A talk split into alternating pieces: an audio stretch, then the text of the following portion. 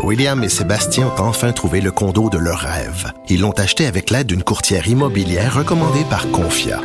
Parmi les courtiers qui leur ont été proposés, William et Sébastien ont choisi de faire affaire avec Hélène. Elle connaissait bien le quartier et d'emblée, elle a compris leurs besoins. Ça a tout de suite cliqué.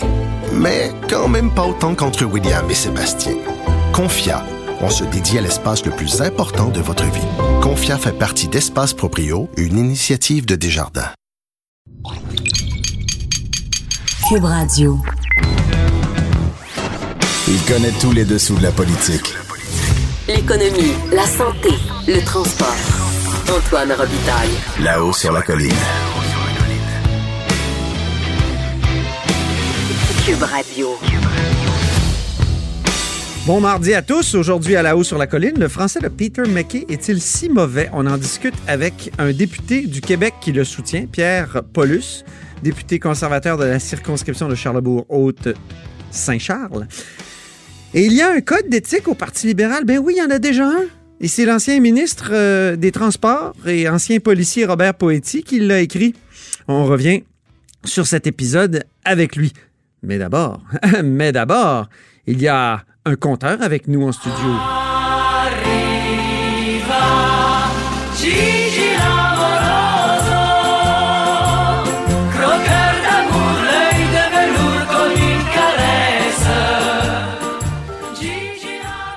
Bonjour Jean-François Gibault, Bonjour Antoine Robitaille. notre compteur et accessoirement directeur de la recherche à QMI. Hmm. Alors, tu veux nous parler d'un projet de loi qui a été adopté, mais qui est un peu passé sous le radar, mais pas mal même. Moi, j'en avais même pas entendu parler. Et qui permettra de combattre une certaine malhonnêteté, entre autres, dans le monde immobilier. Parle-nous de ça. Es-tu fâché? Ben euh, oui, je suis fâché. parce Ah, on que- aime ça! Ben oui, Colin, parce que euh, dans la vie de bien des gens, là, quand, euh, pour ceux qui ont la chance d'être d'être propriétaires d'une maison, Oui. d'un condo, d'un duplex, Oui, c'est souvent le- la plus grosse transaction qu'on va faire dans notre vie. c'est vrai. C'est souvent des transactions immobilières. Donc, ça représente une partie très importante de notre portefeuille. Et euh, évidemment, Il y a un- toute une série de rapaces qui volent au-dessus de cette transaction-là, souvent. ben voilà, et tout le monde en veut un petit morceau. c'est ça. Alors, il y a eu un projet de loi qui était beaucoup plus large que les enjeux de, de courtage immobilier, parce que ça touchait le, le secteur des assureurs. En fait, ça touchait un paquet de lois à teneur financière. Donc, c'est un projet de loi comme on Oui. Moi, comme je disais souvent, c'est plate, mais c'est important. Alors, il faut s'en occuper, même si c'est un petit peu aride. Et ce que ça venait modifier, c'est certaines pratiques des courtiers immobiliers et des courtiers hypothécaires. Parce que quand vous embauchez quelqu'un pour vendre votre maison, puis vous pouvez aussi embaucher quelqu'un pour vous aider à acheter une maison, ben, vous savez, par exemple, si vous êtes le vendeur, ben, vous savez que vous allez devoir payer une commission de 4-5% par exemple. Souvent, ça va tourner dans ces eaux-là. Mais ce que vous ne savez pas tout le temps, c'est que quand votre courtier immobilier vous a glissé là, la carte d'affaires d'un courtier hypothécaire là, de l'institution financière du coin, ben, ce que vous ne savez pas, c'est que ça vient avec une ristourne. Alors, le courtier hypothécaire. C'est-à-dire que lui reçoit une ristourne de ben, celui qui a glissé la carte. quand vous vous présentez, par exemple, euh, dans cette institution financière-là, puis vous dites à la personne, vous dites, ben, moi, je vais avoir euh, un tel, M. Robitaille, là, parce que ben, j'ai eu sa carte par mon courtier. Ben, lui, le courtier, il dit Ah, très bien. Il dit euh, le- le- Je vais envoyer une petite commission à celui qui m'a référé. Donc, c'est des systèmes de référencement comme ça. Et là, le projet de loi venait faire en sorte qu'on ne pourrait pas avoir des espèces de commissions cachées, de ristournes cachées, qui, à quelque part, ou ultimement, sont payées par qui? Ben, sont payées par les consommateurs, évidemment. Ben, c'est ça. Donc, moi, je trouve que c'est une bonne chose. On assainit les pratiques. Ben oui, pourquoi t'es fâché alors? Ben, je suis prêt- je suis fâché parce que pourquoi s'arrêter en si bon chemin? Ah. Parce que dans ce métier-là, puis en passant, je veux pas toutes les passants de l'autobus. J'en connais moi-même des courtiers très dévoués. Ça travaille le soir, la fin de semaine, ça gagne chacune de leurs scènes. Ouais. Mais comme dans toute chose, il y en a plusieurs, il y en a des meilleurs que d'autres. C'est ça. Et il y a des pratiques là-dedans, je pense, qui doivent être encadrées. Par exemple, il y a des systèmes de référencement pour les inspections de maison. Sauf que Ah. l'inspecteur, on Ouais. veut qu'il soit neutre, c'est-à-dire Neutre et indépendant. On veut qu'il travaille pour nous. Si on paye un inspecteur, on veut qu'il donne le, le véritable portrait d'une maison. Ben oui. Mais Faut qu'il soit nommé aux deux tiers de l'Assemblée bon, nationale. sauf que si c'est l'agent immobilier qui me l'a référé, puis qu'après ça, lui, il donne un petit montant à l'agent immobilier pour qu'il continue à lui envoyer des clients, ben, est-ce qu'il a intérêt à dire, ben, la maison, c'est un citron, elle est tout croche, le trou à coule? Ben non. Ben non, il y a intérêt à nourrir le système. Même affaire pour les notaires. Moi, là, ça m'est arrivé tous ces cas-là. Euh, j'ai vu des courtiers me suggérer notaire, inspecteur, courtier hypothécaire, et tout en m'avouant, après, après quelques questions avec un petit sourire, qu'évidemment, c'était pas gratuit que c'était des systèmes de référencement qui étaient qui se faisaient tout le temps contre un certain montant, contre un certain pourcent. Une manière d'augmenter sa rémunération sans que le client le sache nécessaire. C'est ça. Et d'ailleurs, moi, je pense que l'ensemble de la rémunération des courtiers hypothécaires pourrait faire l'objet d'une grande discussion au Québec. Est-ce que c'est normal que ces gens-là soient payés au pourcentage? Pourquoi, comme à peu près n'importe quelle personne qui est en commerce dans la vie, les gens ne sont pas payés pour les gestes qu'ils posent? Je veux dire, si tu travailles dans les médias, ben, on est capable de dire, dans le fond, euh, si tu veux avoir une publicité de pleine page dans un journal, ça coûte tant. On va pas dire, ben, par exemple, de moi 0,3% euh, de tes ventes. Alors, moi, je me demande pourquoi les courtiers, si on, on parle maintenant, c'est beaucoup sur Internet, ben, tant de photos de telle qualité, ben, il y a un prix à ça. Pourquoi je pourrais pas simplement payer le prix que ça vaut? Est-ce Ben, que ça donne pas envie de faire affaire uniquement avec des systèmes euh, de, de type proprio direct?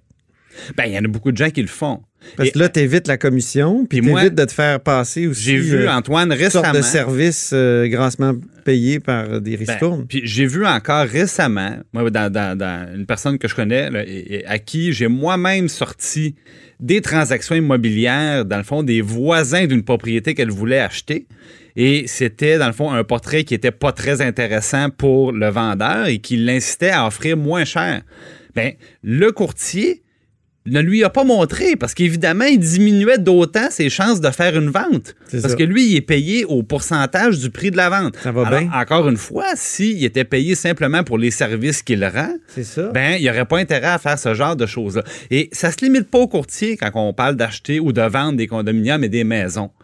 Par exemple, quand on achète des condos, et c'était Radio-Canada qui en parlait un matin avec beaucoup de justesse, il y a beaucoup de promoteurs, puis là, on met le nom de l'entreprise que tout le monde connaît, puis là, on dit, ben, on, est en train de construire une nouvelle tour à condos. Si vous voulez acheter, dans le fond, sur plan, il y a des rabais, blablabla.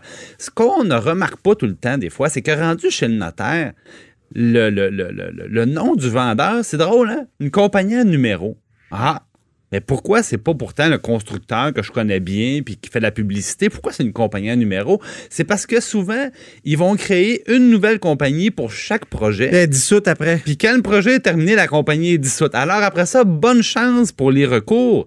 Si jamais, par exemple, il y a des vestes cachées, s'il y a des, des choses qui n'ont pas été complétées, c'est Donc, il y a beaucoup de choses à faire dans le monde de l'immobilier Ben, pour amener pense- un peu plus d'honnêteté. donc le, pro- Donc, c'est- euh, le projet de loi était. Le projet de loi, c'était quel numéro? c'était 141. Le projet de loi 141 est insuffisant. Ben, il, il touchait à ça comme à beaucoup d'autres choses. Une espèce d'omnibus, c'est-à-dire une espèce de, de gros bouilli législatif.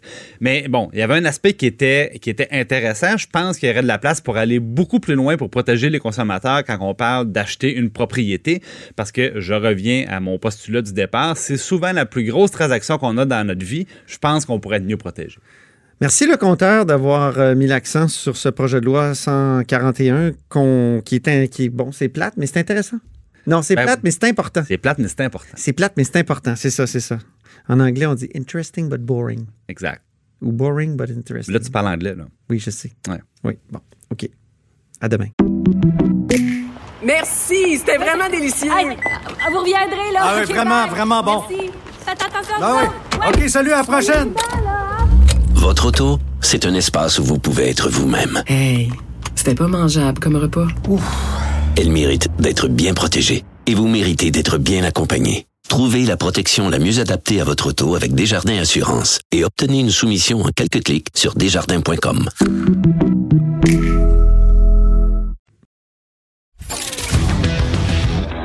Là-haut sur la colline. Une entrée privilégiée dans le Parlement. Cube Radio. Au bout du fil, il y a Pierre Paulus, député conservateur de la circonscription de Charlebourg-Haute-Saint-Charles. Bonjour. Oui, bonjour. Vous venez de demander en Chambre une enquête sur les services correctionnels dans le cas là, de l'assassinat de cette euh, travailleuse du sexe ici à Québec, à Sainte-Foy, plus précisément. Oui, effectivement. Mme Lévesque qui est assassinée euh, par un, un individu qui est en liberté conditionnelle. Puis là, ce qui est le pire dans cette histoire-là, c'est que dans les conditions de libération, on lui, alors que c'est un homme qui a des problèmes avec les femmes, qui a tué son ex-conjointe en 2004, on lui permet d'avoir des relations sexuelles avec des escortes pour euh, assouvir ses pulsions sexuelles. Et ça, ça n'a aucun bon sens. Donc, les commissaires euh, des libérations conditionnelles qui ont mis cette clause-là dans, son papier document de libération, euh, on considère que c'est une erreur majeure. Mais la- dans tout ça, ce qui arrive, c'est qu'on a, pu voir finalement que dans la commission des libérations conditionnelles, depuis l'entrée en, fonction du, du nouveau gouvernement, il y a eu d'énormes changements qui ont été faits. Tous les anciens commissaires qui avaient une expérience qui était en place n'ont pas été renouvelés. Et les libéraux ont nommé des nouvelles personnes, pas expérimentées ou très peu, qui, euh, qui finalement, euh, le manque d'expérience, on voit, là, on, a, besoin d'une enquête pour s'en savoir plus, mais ce qu'on voit, c'est que c'est des gens qui n'avaient pas ce qu'il fallait pour faire des recommandations. Et euh, maintenant, sans directement blâmer Justin Trudeau, évidemment, sur ce qui est arrivé, il reste là, on revient aux décisions politiques. Moi, ce qui m'intéresse de savoir, c'est pourquoi les anciens commissaires ont été limogés, pourquoi on a nommé des nouvelles personnes, qui sont ces personnes-là, et pourquoi on a laissé faire des gens inexpérimentés prendre des décisions aussi importantes. OK, puis là, vous l'avez pas obtenu encore? Donc là, actuellement, ce que le ministre de la Sécurité publique a mentionné, c'est qu'il y aurait une enquête interne de la part du service correctionnel. Mais pour nous, c'est une enquête de fonctionnaires sur des fonctionnaires. Donc, c'est pas suffisant. Ce qu'on veut, c'est une enquête, une enquête externe. Ah oui, OK. Soit du comité, soit du comité de la sécurité publique, dont je fais partie, ou une enquête de- de- d'un inspecteur, d'un enquêteur indépendant qui sera engagé pour faire la lumière. Mais il reste qu'on doit vraiment sortir de la machine gouvernementale et avoir des réponses qui, qui vont être précises et très rapidement. OK, parlons d'un autre sujet maintenant. Le français de Peter McKay. Vous appuyez Peter McKay, qui est candidat à la direction du Parti conservateur. Est-ce qu'on a été trop sévère avec lui pour ce qui est de son français? Euh, moi, je crois que oui. Là. On s'est basé sur le lancement de campagne samedi dernier. On s'est basé sur euh, M. McKay qui lisait euh, Télésouffleur, qui, qui soit, soit, soit dit en passant pour l'anglais et pour le français. C'était son discours. En lisant le discours, c'était un peu plus difficile. Mais lorsque j'ai, je converse avec lui, lorsqu'on a eu encore en fin de semaine des, de longues conversations en français avec mes collègues, M. McKay s'exprime en français. Il était capable d'avoir une conversation, capable de, de, de comprendre, de parler. Euh, il s'adresse aussi à des foules. s'est adressé à 400 personnes ici à Ottawa dimanche dans un excellent français. Oui, il y a place à amélioration, mais c'est pas vrai de dire que Peter McKay ne parle pas français. Parce qu'on a l'impression que c'est toujours plus facile de lire une langue que de la parler spontanément ad lib. Alors, c'est un, peu curieux ce que vous me dites, là. C'est Ouais, mais- spontanément, moi, je suis capable de lire de l'italien, puis faire Oui. semblant d'avoir l'accent, puis euh, mais de le parler ad lib, je serais incapable. Oui, mais je, je, ça dépend. Vous savez que dans les formations de cours d'anglais ou de con- en français, il y a des cours de conversation. Donc, on apprend souvent dans les formations, même ici, mes collègues anglophones qui essaient d'apprendre le français, c'est des cours de conversation. Donc, ils apprennent à parler comme ça, mais de prendre un document, à lire, c'est pas tout à fait, des fois, aussi facile qu'on le pense. J'ai déjà eu moi-même, euh, il y a deux, trois ans, à lire un document en anglais dans la Chambre des communes, puis ça sortait un peu bizarre. J'étais pas, mon anglais sortait pas de la même façon que lorsque je m'exprime en conversation. Donc, faut faire attention avec ça. Euh, oui, c'est sûr et certain qu'il doit travailler pour améliorer ça, mais le point, c'est que Peter McKay est capable d'avoir une conversation entre, euh, on va être en mesure Mais de- on a l'impression. Monsieur Paulus, que s'il n'est pas capable de lire sur un télésouffleur, il ne sera jamais capable de lire un journal ou un document en français. Or, il y a des documents en français, puis il y a des journaux en français au Canada. Là. C'est pas, je parle pas de la lecture, de la compréhension de lecture. On parle Ouais. de lire à voix haute ce qui est écrit. Bon, mais de lire un document, de, de comprendre ce qui est écrit, bien entendu qu'il le comprend, là. Ouais, il est en mesure de parler, puis il comprend ces documents-là. Pourquoi M. McKay, sachant, il, il devait savoir, il devait avoir en tête ses ambitions de devenir premier ministre, pourquoi il n'a pas euh, travaillé davantage son français pendant toutes ces dernières années? Ben, je, je vous le dis, M. McKay parle français. Euh, il y a plusieurs années, euh, je sais qu'il avait beaucoup de difficultés à le parler. Aujourd'hui, il est en mesure de le faire. Je ne serais pas avec vous aujourd'hui, j'appuierais pas Peter McKay si j'avais pas la certitude qu'il est en mesure d'avoir une conversation, de comprendre les Québécois, de parler aux Québécois. Donc, est-ce qu'il peut s'améliorer? C'est bien entendu, comme tout le monde, on travaille à s'améliorer.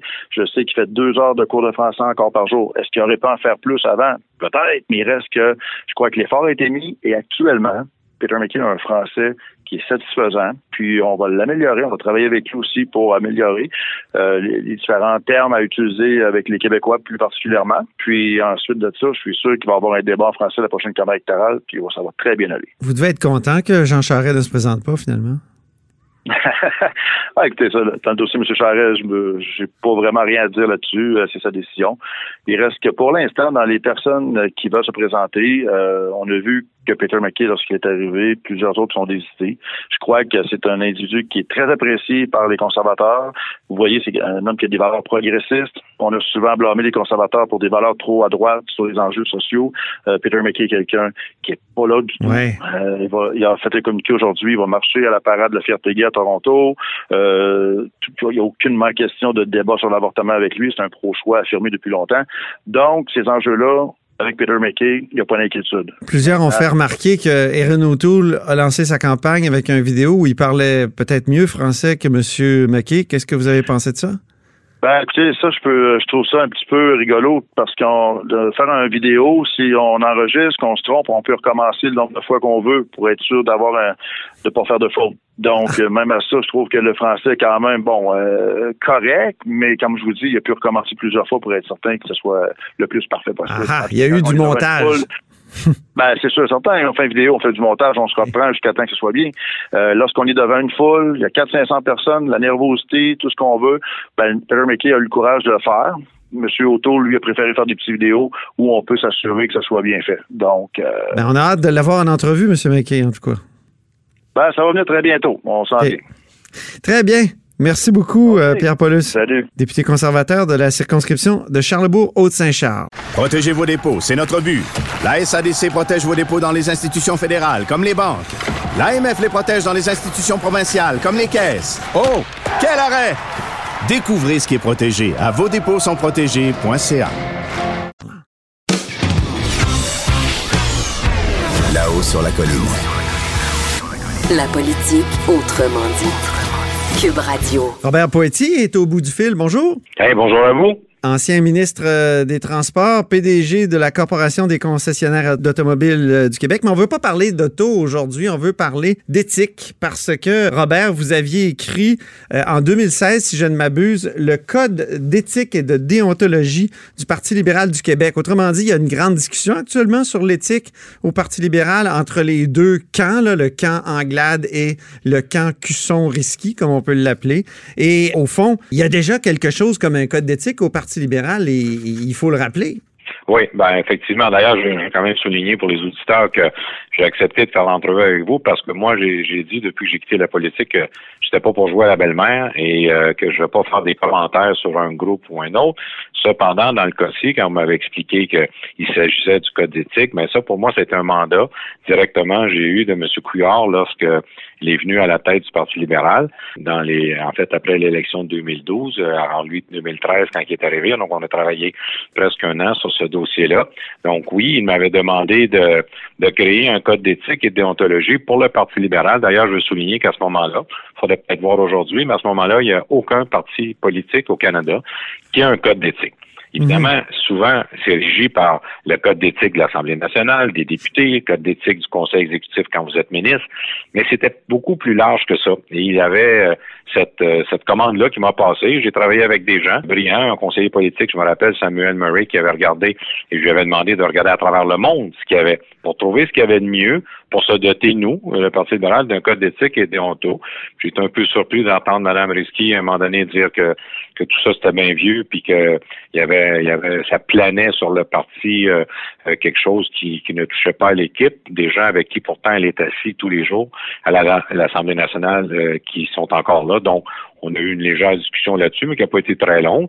Mais ce code-là est toujours Ouais, vous êtes à mon- je pense, là-dessus. Euh, Vous êtes un peu... Euh, non, c'est pas discuté. Moi, comme j'ai dit, je, je, je, je fais plus de politique.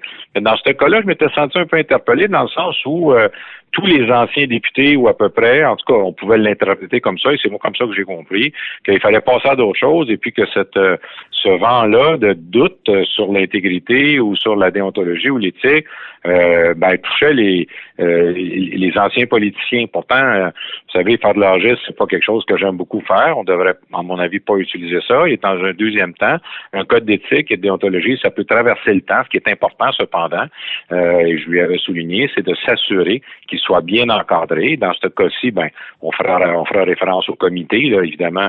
Euh, oui, c'est ça. Il y a, avec le code d'éthique, il y avait la création d'une structure, puis euh, de toute une procédure. Puis la structure, c'était qu'il y avait un comité d'éthique euh, au sein du Parti libéral du Québec. Mais, mais complètement. Alors pour moi, j'ai accepté le mandat. Samuel Murray, qui avait travaillé avec moi comme conseiller politique, avait fait tout un travail et d'autres gens aussi également de l'équipe. Ce que j'avais souligné à Mme Leski lorsqu'on s'était parlé a un certain temps, que si elle voulait regarder ça, le code, à mon avis, est loin d'être dépassé, mais il faut s'assurer, évidemment, que ce comité-là, et au niveau de la structure puis la procédure, que ce, cette composition du comité d'éthique est toujours en place et qu'elle répond pardon, et qu'elle répond toujours euh, aux besoins. On, on, soulignait à ce moment-là que, euh, et moi, on m'avait parlé, si je voulais faire partie du comité, je dit non, moi, je peux pas être juge et parti euh, en étant moi-même député ou à l'époque, j'ai occupé des fonctions ministérielles. Donc, on demande une, une, personne qui a occupé au sein du Parti libéral soit un poste d'importance, directeur général, président du parti, un membre du barreau du Québec, un professeur ou un chercheur ou un expert en matière d'éthique. Puis on avait demandé aussi une personne qui avait une connaissance spécifique dans le contexte duquel si une personne fait, fait l'objet d'une plainte dans un dans une sphère d'activité politique, mais ben, quelqu'un qui connaît son travail puisse faire partie de ce comité-là. Et c'est ce comité-là qui peut parler après ça ben, euh, d'une sanction ou de ou d'une analyse globale. Ça, pour moi, elle a raison en ce sens que ceci doit être toujours, et je ne sais pas, euh, mais doit toujours être en place. Mais, mais pour moi, ça, les gens qui sont tous assis ensemble à l'Assemblée nationale sont très bien encadrés, sans égard au parti. Oui. Mais euh, pourquoi à l'époque il fallait se doter au Parti libéral d'un code d'éthique? Ça veut dire parce qu'il y avait des espèces de, de doutes qui subsistaient au sujet de l'éthique du Parti libéral après les années Charret. Je ne le dirais pas de cette façon-là pour une nuance. À l'époque, M. Couillard m'avait dit, au niveau des députés, il y a déjà euh, le code d'éthique de l'Assemblée nationale. Ils sont déjà très bien couverts par ça.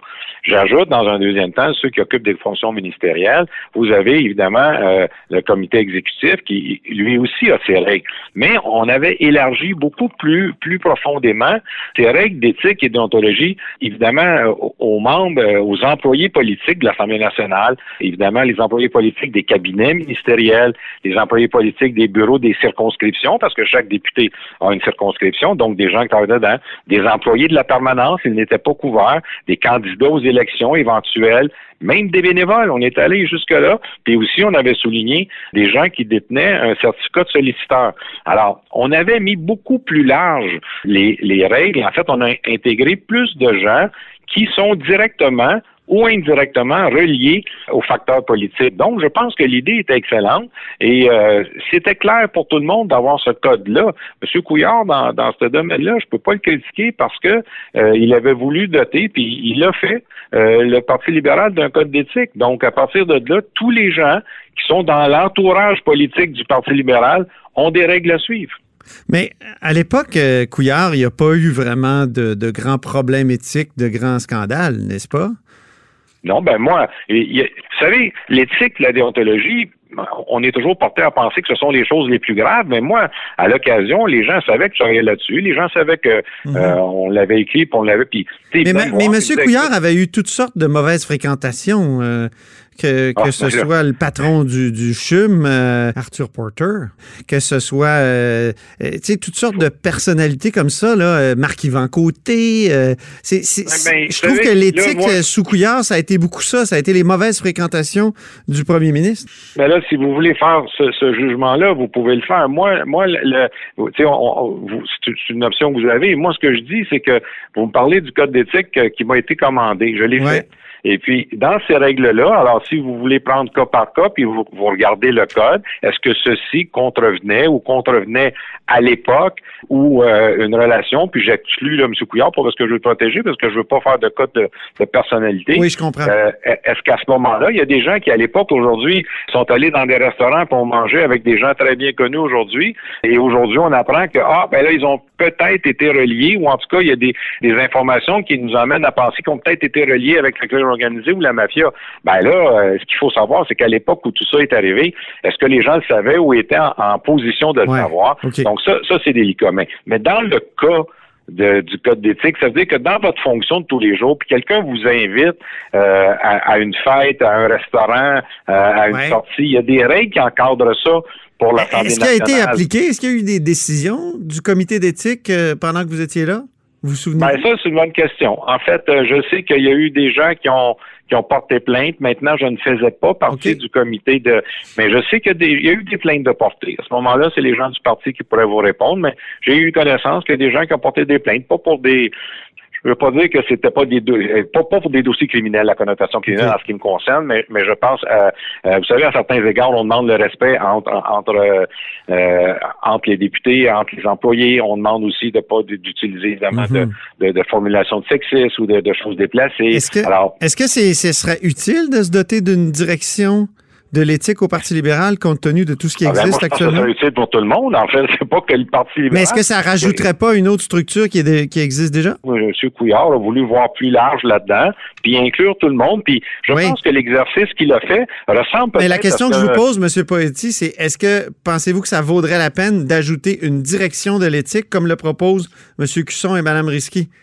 Vu que, Ben, vu que moi- tout ça existe déjà, euh, vu que que- qu'il y a déjà un code puis il y a déjà une structure. Mais, mais moi, ce que je pense, c'est qu'il faudrait s'assurer que le comité d'éthique est bien en place et lorsqu'une personne téléphone puis qu'il porte plainte, qu'il y ait un suivi et, et, euh, qu'il y ait une possibilité toujours pour le, le chef du parti euh, de, de connaître euh, les décisions euh, qui sont recommandées et qui les applique. Donc ça, ça, je le sais pas. Ça fait longtemps que j'ai quitté. Oui, oui. Mais je pense que ce comité-là doit être euh, solide, doit être crédible. Puis j'ai fait part tantôt, là, que ce soit un avocat, que ce soit une personne spécialisée en éthique d'université. Alors, de, de- c'est des comités qui sont créés euh, ad hoc parce que il n'y a pas des plaintes tous les jours. Là. Donc, quand, quand on a besoin, ben, on crée ce comité-là. Il faudrait s'assurer euh, de la solidité de ce comité-là et de sa capacité de répondre euh, aux, aux plaintes des gens qui le feraient. À ce moment-là, moi, je pense que ça, c'est bien suffisant avec, avec le code qui est en place. Moi,